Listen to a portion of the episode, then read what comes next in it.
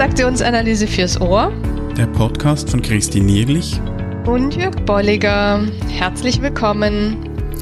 Im zweiten Teil unserer Golding-Serie geht es um Engpässe oder Sackgassen ersten, zweiten und dritten Grades. Ja, herzlich willkommen. Willkommen zu einer weiteren Episode zu den Goldings. Mhm. Unsere Episode 95. Und wir befassen uns heute mit den Engpässen oder Sackgassen. Mhm. Zwei, Be zwei deutsche Begriffe für äh, das Gleiche. Äh, das ist, das haben wir letztes Mal schon angedeutet, das ist so ein Beitrag oder ein Theoriebeitrag auch, den die Goldings geliefert haben in die TA. Und was sie darunter verstehen, und es ergibt sich eigentlich schon aus dem Begriff Engpässe oder Sackgasse, dass sie sagen, als Sackgasse bezeichnen wir einen Punkt, an dem zwei oder mehr entgegengesetzte Kräfte aufeinanderstoßen, einen festgefahrenen Ort, ein Pad. Mhm. Das ist ihre Beschreibung von eben Engpass oder Sackgasse. Sie nehmen dann auch die Ich-Zustände, um das darzustellen. Also da sind dann verschiedene Instanzen innerhalb der Ich-Zustände, die in einem Widerspruch sind ja. und die es dann eben aufzulösen gilt. Und da setzt dann die Neuentscheidung an, die wir letztes mhm. Mal besprochen haben, äh, letztlich bei auch der Auflösung dieser Engpässe oder Sackgassen. Ja, und Sie schreiben, also wir arbeiten darauf hin, dass sich das Kind ich dann neu mhm. entscheidet. Und in dem Fall hatten Sie jetzt so ein Beispiel, sich weder jetzt noch in Zukunft umzubringen. Also Sie sagen, so Beispiel ist Pattsituation, es hängt jemand am Geländer der Golden Gate Bridge und ähm, der eine Teil will runterspringen und will sterben, der andere Teil will nicht sterben. Und mhm. das ist eben dieser Konflikt.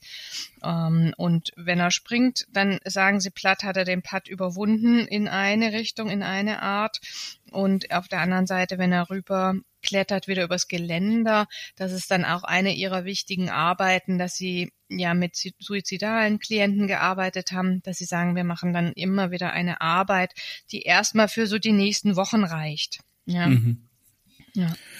Und wir haben das letztes Mal auch schon angesprochen, dass die Neuentscheidung in diesem sogenannten Erwachsenen nicht eins stattfindet, also in dieser äh, kindlichen Version, diesem Erwachsenen ich im Kind, ich, der kleine Professor oder kleine Professorin, Sie nennen es hier den kleinen Pfiffikus, finde mhm. ich auch sehr schön. Ja.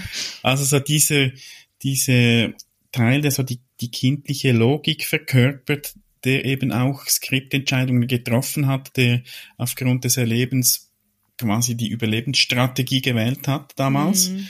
und heute halt eben auch noch wirksam ist und sie sagen ja, dort braucht es auch die Neuentscheidung und so sind auch bei diesen Sackgassen oder Engpässen ist letztlich immer dieser kleine Professor und die kleine Professorin, Fifikus, wie auch immer wir es dann nennen, irgendwo mit im Spiel, eben in einem, in einem Konflikt, in, in einem, in einer Patt, wie sie das auch nennen, mhm. mit, mit anderen Teilen aus den Ich-Zuständen.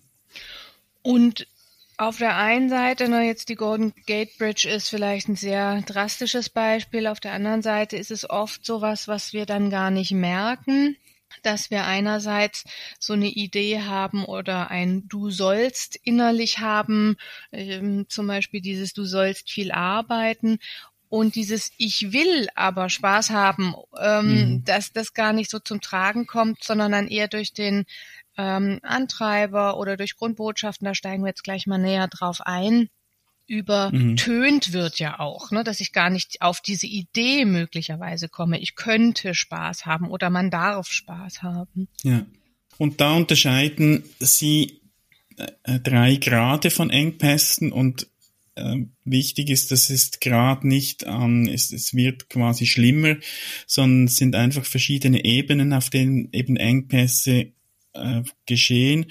Und so wie ich das sehe und verstanden habe, ist es oftmals dann auch eine Kombination von eben verschiedenen Engpässen auf verschiedenen Graden. Ja, und auch eine eher von den Graden her eine zeitliche Dimension des Kindes. Ja, also mhm.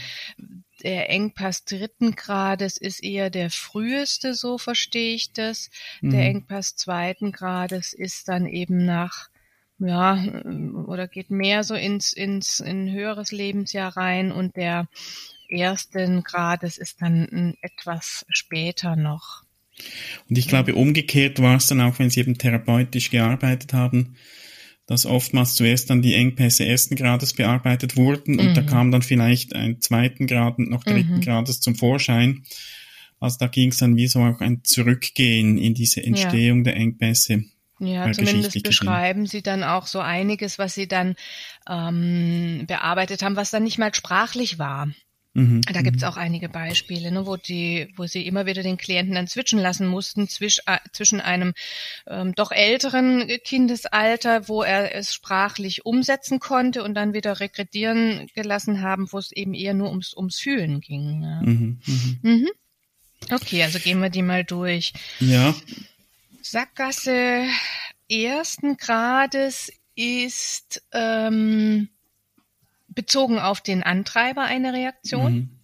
Also eben der Konflikt, wie du ihn gerade benannt hast, zwischen EL2 und K2. Und hier ist es das Lebensjahr zumindest, was jetzt die Goldings und Willems und Brown definiert haben, ab dem fünften, sechsten Lebensjahr. Und das sind so eben Antreiber, Botschaften, da haben wir uns ja auch schon drüber unterhalten, sei stark, sei perfekt, sei liebenswürdig oder was auch immer wir so mitbekommen haben, was ich sag mal, was, was erstrebenswert ist im Leben. Da haben mhm. unsere Eltern, Bezugspersonen uns das teilweise vorgelebt, vielleicht auch gesagt, hey, es ist wichtig, dass du viel arbeitest. Sie schreiben dann auch so ein Beispiel, das können wir vielleicht auch gleich nehmen. Ein Junge, der immer wieder von seinem Vater hört, arbeite hart, mach immer mhm. noch zehn Prozent mehr als nötig. Also das ist so das Erstrebenswerte, was, was gut und wichtig ist im Leben. Und das ist oftmals gut gemeint von den Bezugspersonen, aber hier ist dann wieder so diese kindliche Logik, die sagt, uh, ich muss das jetzt, sonst mhm. bin ich nicht mehr okay. Ja, eben. Und das wird dann verinnerlicht, dass, dass es gar nicht, also dass, da, da ist nicht einfach ein, ein Hinweis, das ist äh, wichtig und gut, sondern das muss so sein. Also ich muss jetzt viel arbeiten. Ja, oder auch so die Koppelung an eine Person. Ne? Hier haben Sie das mhm. so formuliert, dass Sie sagen, arbeite hart, um, um, um seinem Papa zu gefallen in ja. dem, in dem Beispiel, ja. Mhm. Und, und Sie machen hier auch nochmal deutlich, die, wenn ich dann im erwachsenen Ich ähm, mir vornehme, also im Funktionsmodell da auch und ähm, Planungen mache, was ich jetzt die nächsten Tage vielleicht weniger tun werde, mhm ja, ähm, dann äh, oder einen, einen Monat Urlaub zu, zu machen, dann finde ich mich möglicherweise wieder, dass ich im Urlaub, was weiß ich, Sie haben hier ein schönes Beispiel, das fand ich sehr lustig, äh, doch am Tag gleich 36 Löcher Golf spiele mhm. oder Kopfschmerzen bekomme oder mhm. irgend sowas. Ja, oder Angeln, das andere Stimmt, Beispiel, das das Angeln, dass er morgen früh dann schon aufbricht zu mhm. angeln und dann den ganzen Tag von einer Angelstelle ja. zur nächsten geht, um möglichst alle Fische zu alle, fangen. Genau. und was, was sie dann sagen, ist, dass, dass eben eine Entscheidung oder eine neue, eigentlich nicht eben eine neue Entscheidung, sondern eine Entscheidung aus dem Denken erwachsen ja, genau. ist und dass es normalerweise eben nicht genug ist. Und das ja. haben wir auch in der letzten Episode besprochen, äh, weil das hat dann nicht dieser kleine Professor, die Professorin entschieden. Ja.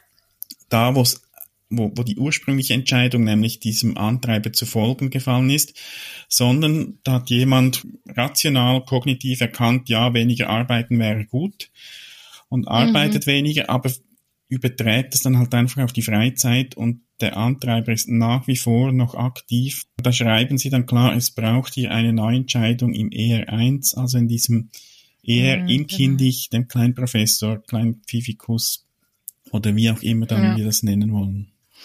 Ne, und, und eben auch so dieses, wir sind dann da im, im Strukturmodell unterwegs und nicht nur einfach im, im Funktionsmodell, mhm. wenn ich mir dann solche Dinge auch vornehme. Mhm. Vielleicht auch nochmal wichtig.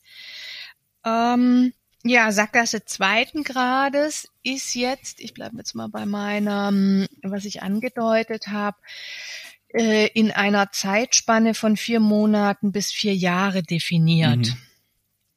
Äh, das heißt, wir kommen jetzt hier in ein Alter, was eben nochmal ähm, etwas unter diesem Alter der fünf bis sechs Lebensjahre, die wir gerade hatten, liegt. Und hier geht es nicht mehr um den Antreiber oder um die Antreiberbotschaften, sondern um destruktive Botschaften. Also da kommen wir auch zu dem, was die Goldings ja definiert haben, an Einschärfungen, die nehmen sie in dem Fall und andere dann auch hinzu. Und da geht's um so Dinge wie, du darfst nicht leben oder ne, ich möchte aber leben mhm. oder du darfst keine Gefühle zeigen. Ja. Ich, ich möchte aber Gefühle zeigen. Und Einschärfungen, da haben wir auch letztes Mal schon erwähnt. Wir haben in der Episode 44 uns darüber unterhalten. Wir werden das auch verlinken auf transaktionsanalyse.online-095. Wenn du das nochmals nachhören willst, da haben sie ja zwölf so Kategorien von Einschärfung beschrieben. Im Beispiel, das wir vorhin genannt haben, mit diesem Jungen, der von seinem Vater gehört hat, arbeite hart, mache immer noch zehn Prozent mehr, könnte jetzt noch die Einschärfung dazu kommen, sei kein Kind. Also mit mhm. der Auswirkung eben nicht mal das Lockere nehmen, nicht mal spielen zwischendurch, sondern immer arbeiten, arbeiten. Mhm. Und die Entscheidung, die dann eben diese kleine Professorin oder der kleine Professor äh, entschieden hat, könnte dann sein, ich werde mich nie mehr wie ein Kind verhalten, ich werde nicht mehr spielen, ich werde äh, arbeiten, arbeiten, arbeiten. Und da braucht es jetzt nochmals dann eine, auf einer anderen Ebene eben die Neuentscheidung, da ist nämlich der Konflikt dann zwischen dem Eltern-Ich 1, also diesem Eltern-Ich auch innerhalb des Kind-Ichs, da werden die Einschärfungen gespeichert und dem Erwachsenen-Ich 1. Wir werden mhm. die Darstellungen auch reinstellen in, in den Beitrag.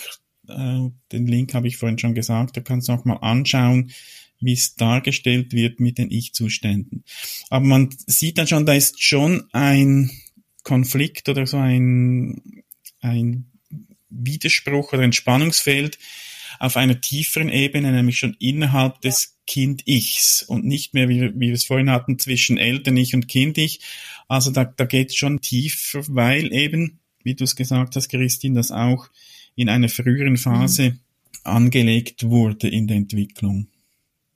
Ja. Und was ich auch noch sagen darf, ist, dass die Lösung eines Engpasses zweiten Grades oft gefühlsgeladener ist als die Lösung eines Engpasses mhm. ersten Grades. Und der Unterschied liegt auch darin, dass da eben die mehr auch so die Intensität der der Eltern oder Bezugspersonen mit im Spiel waren. Es waren nicht mehr so quasi Empfehlungen, arbeite hart, sondern ähm, das Kind hat die Emotionen der Eltern wahrgenommen und aufgrund mhm. auch dieser die, diese, diese Emotionen dann eben die Entscheidung getroffen und darum ist die Lösung dann oftmals auch gefühlsgeladener als beim ersten Grad. Ja, also gerade wenn Sie dann ne, das Beispiel nennen, was wir letztes Mal gesagt haben, dass Sie dann so eine Stuhlarbeit machen, dann, dann wird es da wohl deutlich mhm. oder ist bei Ihnen sehr deutlich geworden. Ja. Ja, jetzt kommen wir in die Sackgasse dritten Grades. Und da ist tatsächlich spannend, da beschreiben Sie, das ist eben jetzt nochmal darunter liegend und so eine Grundbotschaft, die bis zum dritten Lebensjahr gegeben wurde oder sogar sehr früh und averbal. Mhm. Und da sagen Sie, das hat der Patient schon immer so erlebt. Ja. Also da ist so keine Idee, wie es denn anders sein könnte. Mhm. Und ähm, und damit ne, anknüpfend an dem, was du auch gerade gesagt hast, jetzt gehen wir noch mal eine Ebene tiefer. Mhm. Da ist, da ist sehr, sehr früh und weiterhin die ähm, Neuentscheidung trifft es eher eins, aber eben auch ein freies Kind gehört dazu, weil Sie jetzt sagen, dass die Doppelmoral da im eher eins des angepassten Kindes und dem eher eins des freien mhm. Kindes äh, besteht. Also wir gehen jetzt noch mal eine Ebene tiefer. Und das habe ich lange nicht verstanden, weil oft wird es vereinfacht dargestellt, dass der Engpass mhm. dritten mhm. Grades ein Konflikt zwischen angepasstem Kind und freikindlichen ist und für mich ging das nicht auf, weil da plötzlich ein Funktionsmodell kommt. Das hat ja nichts mehr zu tun mit mit eben der Struktur, was was habe ich da letztlich mhm. entschieden und Jetzt, wenn ich das lese, wie das die Goldings beschreiben, geht es darum, dass es letztlich eben nicht jetzt Funktionsmodell ist angepasst oder Freimkind, sondern sie sagen, das ist ein Widerspruch zwischen oder, oder innerhalb dieses kleinen Professors, dieses Erwachsenen Eins. Mhm. Einerseits ist da ein freier Teil, der sich entfalten will, der, der ja. natürlich unbefangen ist, und es gibt einen Teil, der sich eben anpassen will, um genügend Strokes zu erhalten, um gut durchs Leben zu kommen. Und da ist jetzt ein Widerspruch eigentlich zwischen diesen beiden Teilen des R1, zwischen dem Teil, der unbefangen sich entwickeln will und dem Teil, der merkt, ich brauche Anpassung, um letztlich zu überleben. Und darum mhm. ist es so auf einer tiefen Ebene, und im Gegensatz zu den, zum ersten und zweiten Grades, da geht es immer um einen Widerspruch zwischen also beim ersten Grad, das ist das, ja, du sollst irgendwas und ich will mhm. auf der anderen mhm. Seite. Beim zweiten Grad ist es, du darfst nicht irgendwas und ich will doch aber. Und hier geht's jetzt um, um eine Überzeugung zwischen ich bin beispielsweise nicht liebenswert und ich bin mhm. liebenswert. Also da geht's ja. wirklich darum, dass der Klient oder die Person, die in diesem Engpass steckt, überzeugt ist, ich bin jetzt halt einfach so weil das in so einer ja. frühen Phase auch entstanden ist und ein so tiefer, äh, auf einer tiefen Ebene auch gespeichert ist, dass da wirklich die Überzeugung ist, ich bin da so. Mhm. Und Sie formulieren das so, also bei der Sackgasse dritten Grades glaubt der Klient, er sei schon immer dickköpfig, mhm. wütend, zu nichts nütze etc. Und Sie sagen, dass ausschließlich zwischen den beiden Seiten des Kind-Ich ein, ein Monolog stattfinden muss, also ein Ich-Ich-Monolog oder Austausch, ja, wenn wir jetzt nochmal die Stuhlarbeit auch hernehmen vielleicht, ähm, nicht dagegen als Ich-Du-Dialog, den man gewöhnlich in der Sackgassenarbeit ersten und zweiten Grades mhm. anwendet. Mhm. Also ne, das unterstützt es auch nochmal. Es geht um, um dieses Ich bin, also diese Identität dieses Ichs und nicht die Auseinandersetzung mit dem Ich-Du. Mhm, ja. Was habe ich von dir an Botschaften übernommen, sondern da ist so gar keine Auflösung mehr zwischen ich und du, sondern es geht um so einen Ich-Ich-Dialog. Mhm. Und ich glaube, so ein Engpass dritten Grades ist dann auch schwierig für sich alleine aufzulösen. Ich, ich glaube, ein mhm. Engpass ersten Grades kann man auch mal noch durch erkennen, welche Antreiber, was habe ich da mitbekommen und was will ich eigentlich, allenfalls für sich selbst bearbeiten. Je tiefer das geht, umso schwieriger wird's. Ja. Und was jetzt das sehr Schöne auch ist, äh, die, den Goldings war es ja auch wichtig, dass, äh, dass, dass keine Abhängigkeit entsteht von Therapeuten und, und ihnen war es eben auch wichtig, dass man selbst etwas für sich tun kann. Und da werden wir dann in der nächsten Episode darauf zu sprechen kommen. Da hat nämlich die Mary Golding ein Buch geschrieben über Kopfbewohner. Und da mhm. geht es letztlich um eine Anleitung, ein sehr schönes Buch, das eigentlich eine Anleitung ist, wie man Neuentscheidungen auch für sich selbst machen kann oder eben die Auflösung von Engpässen, die wir hier jetzt besprochen haben. Vielleicht nicht gerade Engpass dritten Grades, aber da werden wir nächstes Mal dann noch darauf zu sprechen kommen, so quasi Kopfbewohner, eine Anleitung zur Selbstneuentscheidung. Selbstbestimmtheit. genau. genau. Ja, dann viel Freude mit dieser Episode. Schreibt auch gerne nochmal mhm, Fragen. Ja. Es ist kein einfaches Modell, sehr therapeutisch einfach auch, da merken wir wieder, wo unsere Wurzeln sind in der Therapie. Fragen gerne trotzdem von eurer Seite und dann freuen wir uns auf die nächste Episode mit euch. Bis dann, macht's gut. Bis dahin. Tschüss. Tschüss. Schön bist du dabei gewesen. Wenn dir unser Podcast gefällt, dann empfehle ihn weiter und bewerte uns auf iTunes oder in der App, mit der du uns zuhörst. Mehr über und von uns findest du auf transaktionsanalyse.online.